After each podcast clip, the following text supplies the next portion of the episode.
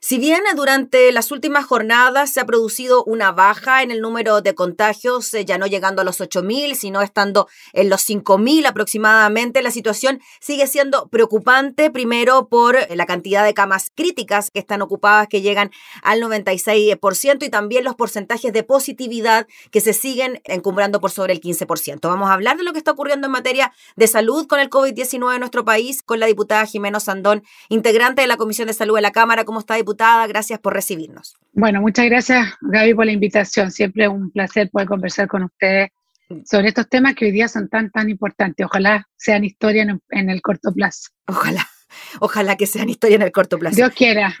Diputada, ¿por qué cree usted que en nuestro país se produjo esta especie de disyuntiva, ¿no? De que por un lado tenemos un exitosísimo proceso de vacunación y por otro lado llegamos a una situación de confinamiento prácticamente total del país y con casos cada vez más altos. Mira, la verdad es que yo creo que de alguna forma nos relajamos. Yo creo que como fue eh, exitosa eh, y fuimos reconocidos eh, mundialmente por el tema de la vacuna, yo creo que de alguna forma eso nos puede haber jugado un poco en contra. Pero también tenemos que ser súper sinceros que este tema de esta segunda, tercera ola también ha pasado en Europa, en el hemisferio eh, norte, y, de alguna forma nosotros pensamos que no nos iba a pasar. Y nos pasó, ¿ya? Y es por eso que eh, en, julio, agosto, septiembre, ya cuando nuestras cifras empezaron a mejorar, eh, empezamos a reconvertir de nuevo las camas UCI para que pudieran atender las otras patologías. Bueno, y de repente nos vimos obligados a volver a reinstalar absolutamente todo lo que había justamente porque por esta ola que nos llegó, que nos golpeó fuerte, pero que nos, nos tomó también con mucha confianza. Y yo creo que el factor psicológico es tremendamente importante también, porque siempre se le echa la culpa a las autoridades, pero eh, yo ayer, por ejemplo, salí con un permiso, siendo que yo soy diputada, pues era mi distrito, tenía que ir a, la, a una clínica y la cantidad de autos es o sea, impresionante, supuestamente estamos en cuarentena, ¿no? Entonces tenemos una cosa muy personal, muy individual, que de alguna forma no la hemos querido aceptar este año 2021, a diferencia del 2020, que en un principio nos asustamos, eh, nos creímos el cuento, que estábamos en pandemia, nos recogimos a nuestro, en nuestras casas, y hoy día la gente está muy cansada de eso también.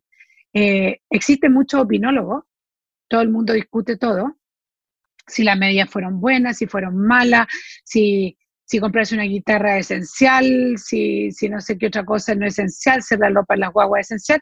Bueno, estamos en un país también que estamos llenos, llenos de opinólogos. Entonces, todo esto también de alguna forma nos lleva, eh, no sé si la palabra es a desobedecer, pero a perderle el miedo a este bicho de mi chica, a este COVID-19, que en algún minuto nos tuvo de rodillas y hoy día la gente no está tan dispuesta a estar de rodillas, a pesar de que la autoridad eh, insistentemente nos pide, por favor, que nos cuidemos, porque si bien hemos ido avanzando con un eh, sistema de vacunación exitosa, hoy día la cifra estamos alrededor de 7 millones 100, donde 4 millones aproximadamente ya tienen su segunda dosis y que hoy día está comprobado que el contagio es menor cuando una persona ya tiene incluso la primera y después la segunda.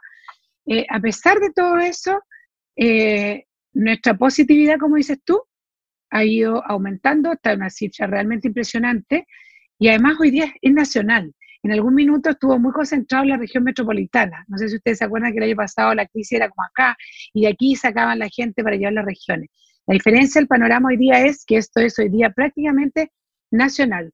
Son muy pocos los lugares que se salvan de, lo que, de la tragedia que estamos viviendo en general hoy día en los hospitales, que están a punto, que el sistema está recalentado eh, y estamos a punto y esperar que no llegue eso. Se calcula que se necesitan 4.500 camas aproximadamente. Se está en ese proceso de reconversión, pero ojalá no llegamos a eso, porque ahí es donde empieza nuestro gran problema si es que llegáramos a tener que decidir este dilema que se dice de la última cama, que por suerte y gracias a Dios Chile no se ha visto enfrentado.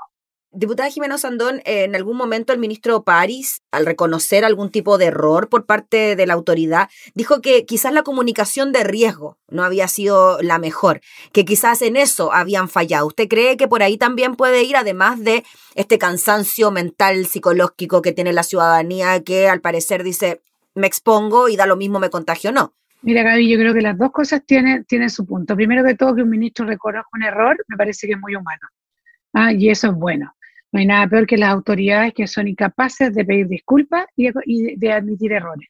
Bien, sobre todo en una pandemia donde el mundo entero de alguna forma va jugando cierta estrategia para ver cuál resulta. ¿Ah? Se decía que la cuarentena total resultaba fantástico, después no resultaba tan bien. Bueno, y hay todo tipo de teorías frente a todas, todas las distintas acciones que han tomado los distintos gobiernos. Em, yo creo que lo que tú dices es muy importante porque cuando para que exista una buena comunicación necesitamos dos agentes, el que comunica y el que escucha, más un buen mensaje. ¿ya? Eh, yo no sería tan crítica frente al tema de la comunicación de riesgo porque el ministro ha sido insistente en que estamos, y no solo el ministro, eh, incluso los, de, los detractores del ministro, están todo el tiempo diciendo que estamos en un desastre, que vamos a un abismo, ¿no es cierto? O sea, la comunicación de riesgo, ya venga desde el gobierno o venga de otro tipo de autoridades, de expertos, siempre ha sido bastante dramática. La comunicación está, el tema también está en el receptor. Si en el fondo tú no sacas nada con comunicar, si el receptor no la toma, no la siente, no la hace suya. Entonces, entonces dice, no, mira, bueno, a mí no se me ha muerto ningún pariente cercano, entonces uno lo ve un poquitito más, más lejano, ¿no?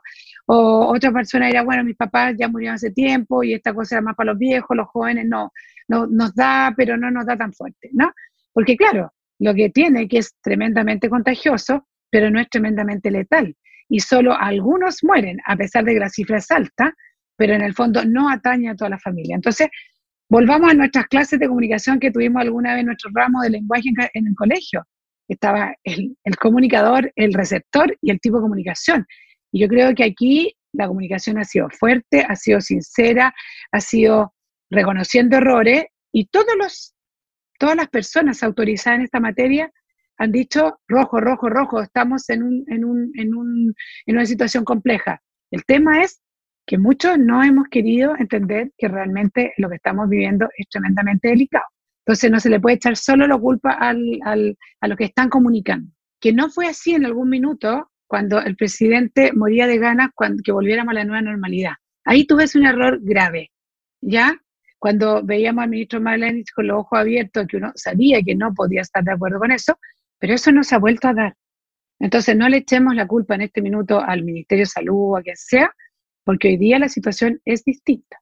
Nosotros no estamos queriendo entender. Diputada, y dentro de ese grupo de gente que no quiere entender, ¿usted cree que también hay un grupo de gente que no es que no quiera entender, sino que se ve la necesidad de salir? Claro, dentro de las personas que salen a la calle podríamos dividirla en dos grupos. Aquellos que no tienen la necesidad de salir y que lo hacen de todas maneras y que inventan algún motivo, ir al supermercado, ir a ver un familiar, una fiesta, etc. Y está en ese otro grupo que tiene que salir a trabajar y tiene que hacer algo para llegar con plata a la casa. ¿Qué pasa con ese grupo? Mira, eso es muy patente en, el, al menos en el distrito que yo represento. O sea, el que no sale no come. en el fondo es definitivamente que un porcentaje altísimo, sobre todo de hogares que están, sobre todo que son monoparentales, donde la mujer es la jefa de hogar, si no sale a vender sus cositas, no come. Esos niños no comen. Entonces, sobre todo cuando están estos gaps de repente entre un y el otro. Em, lo que tú dices es muy razonable y tiene mucha razón. Ayer una foto que vi de un chiquillo que sale y dice, para mí mi trabajo es esencial. Claro, ¿y, qué más decidor que es eso? Es esencial. Y es por eso que es muy importante que el gobierno ahí se ponga y llegue con todas las ayudas económicas necesarias, con la menos focalización posible, para que esa persona, por lo menos de aquí a una, dos, tres semanas más, que supuestamente, si Dios quiere, iremos tomando un rumbo positivo de acuerdo a las expectativas que se tienen con el tema de la vacuna y con, el, y con lo que debería, el efecto que debería producir la cuarentena, eh, esa persona puede vivir mm. y, y, no tenga esa necesidad que dices tú de salir. O sea, yo creo que el apoyo económico es fundamental para que esa familia no tenga que salir. O sea, si no hay plata, dime cómo lo hace, cómo come. Porque aparte de lo que es estar encerrado en una vivienda pequeña, pongamos, dejemos todo eso aparte, hagamos un sacrificio en esa materia, ¿no? Pero si no hay sustento económico, yo no tengo cara para decirle a una persona que se quede en la casa. Mm. Por eso es que urge todo lo que sea necesario en materia económica sin tanta focalización, porque yo prefiero equivocarme en 10, pero achuntarle 90. Sí, claro. Diputada, y ahora que estamos en, bueno, en medio de la campaña de vacunación, comienza a vacunarse la gente más joven. Eh, ya a medida que avanzan los días, va disminuyendo la edad y la gente joven es la que va a tener que ir a vacunarse. Y precisamente es la gente joven la que está siendo hospitalizada e internada en la SUSI, a diferencia de la gente mayor, porque ya se cuidan más, tienen la segunda dosis, etc. ¿Usted cree que falta ahí algún tipo de campaña para incentivar irse a vacunar por parte de los jóvenes que serían los que menos están respetando las medidas sanitarias? Bueno, ahí está, yo creo que la gran campaña ahí es eh, familiar, eh, somos la, la familia misma, incluso llegar hasta la obligación, te lo diría yo, porque aquí yo creo que el tema de la libertad no corre tanto, porque que yo puedo ser un vector de contagio para otras personas y terminar matando a la persona que incluso va al lado mío la micro o matando a un pariente de la persona que yo contagié en, el medio, en, la locomoción que yo tomé, ¿no?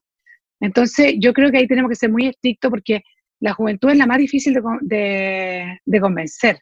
La juventud es omnipotente, es arriesgada, es a mí no me va a pasar.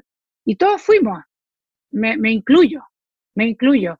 Y todos fuimos así, y por eso, como nos conocemos, creemos que tenemos que ser eh, doblemente estrictos los que podemos y todavía ejercemos alguna influencia sobre nuestros hijos, de que la vacuna es como que no debería ser tema, ¿ya? Mm. Se deben vacunar. Em, porque ellos, yo creo que se van a ir a vacunar, ¿ah? yo veo, no veo por qué no. ¿ah? Existe un porcentaje no menor también de adultos mayores a personas que a mí me han tocado que te dicen, no, yo voy a esperar que pase con la vacuna. A mí me parece que eso es tremendamente egoísta, ¿ah?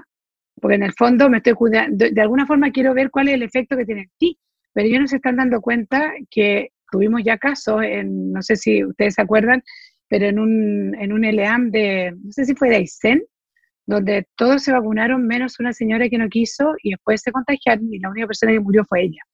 ¿Cómo se habrá arrepentido? ¿Qué dolor tendrá esa familia? Por no haber convencido a esa mamá para que se vacunara.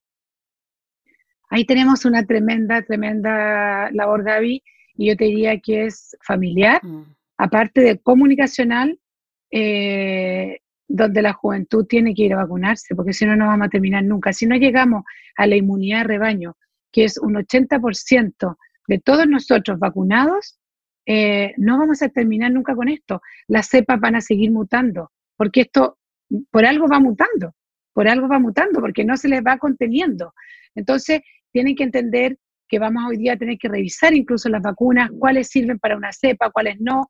Hoy día ya se está hablando de una tercera vacuna, que a mí me parece bien que ya se esté discutiendo, que ya se esté investigando, porque en eso Chile no se tenemos que reconocer por qué hemos tenido una vacunación exitosa, porque se empezó en primera fuente, ya se empezó a ver cómo un país que no tenía una población tan grande, que tampoco éramos los súper ricos del mundo, ¿cómo nos hacíamos partícipes del proceso de la investigación de las vacunas para tener prioridad para poder comprar vacunas? Entonces, me gusta que ya se esté hablando de esta posibilidad de la tercera vacuna que se esté investigando, entendiendo que no es magia, pero que es una alternativa que se va a tener que decidir, eh, bueno, cuando ya tengamos realmente eh, los indicadores que nos indiquen las vacunas estas que estamos usando hoy día con dos dosis. Diputada, finalmente, y en relación a lo que se viene de ahora en adelante, le quería preguntar por el tema de las elecciones que van a ser el 15 y 16 de mayo. Mm. ¿Usted cree que para esa fecha van a estar las condiciones sanitarias para que finalmente podamos llevar a cabo la elección? Las autoridades dicen, no podemos asegurarlo, otros dicen, necesitamos un plan B. ¿Cómo ve usted el escenario proyectándolo al 15 y 16 de mayo? Mira, primero que todo ya tenemos congeladas las campañas. Ya están congeladas. Se van a retomar solo 15 días antes, que eran los días que faltaban aproximadamente para que terminara la que ya no se realizó. Entonces, yo pienso que se tiene que usar exactamente el mismo criterio. La semana del 19 y el 20 aproximadamente, los expertos junto con el gobierno se deben juntar de nuevo, eh, ver los indicadores, si está resultando la vacuna o no, si tenemos eh, nuestro sistema sanitario, nuestros hospitales están resistiendo, si tenemos camas, si tenemos camas para recibir. En este minuto, yo creo que vamos a tener, dado que cada política que tú tomes tiene una forma de ser medida a las dos semanas, Yo creo que a esa altura se tiene que repensar de nuevo la medida. Entonces, como ya están paralizadas las campañas, en ese minuto se tiene que volver tal vez, si es que se decide a volver a hacer el cambio de la ley para volver a correr la fecha, porque lo que no podría hacer es que las campañas se reanuden ¿ah? y entonces yo creo que te ahora la campaña a las 29, ¿ya? El 29 de abril. Entonces, una semana antes se tiene que tomar esa decisión con todos los indicadores que se van a tener sobre la mesa, eh, porque ya vamos a ver si existió. De hecho, hemos ido bajando, como tú dijiste en un principio, mm. de, los 8.000 estamos en los 5.000. Eh, los más preocupantes son los índices de positividad, que eso, eso es muy duro, y ver cómo está nuestro sistema hospitalario y si realmente tenemos para atender y si no está, y no está sobrecargado, no está recalentado. Entonces yo creo que los expertos, los expertos de verdad, no todos los expertos que andan en las redes sociales, los expertos de verdad, más el ejecutivo, tienen que juntarse esa semana para volver a analizar la situación. Ya pues, diputada, le agradecemos enormemente por el contacto para hablar de estos temas. Les deseamos también mucho éxito en su distrito, en sus comunas, con las actividades que realizan allí, con la gente de ayuda principalmente. Así que gracias, que esté muy bien. Muchas gracias, Gabriela, por la invitación y todos a cuidarnos, porque Dios quiera estemos en la recta final. Eso, esperamos todos. Gracias, diputada, que tenga buena jornada. Chao, chao. Chao, chao, gracias. Gracias. La diputada Jimena Osondón hablando entonces sobre la situación del COVID-19 en nuestro país.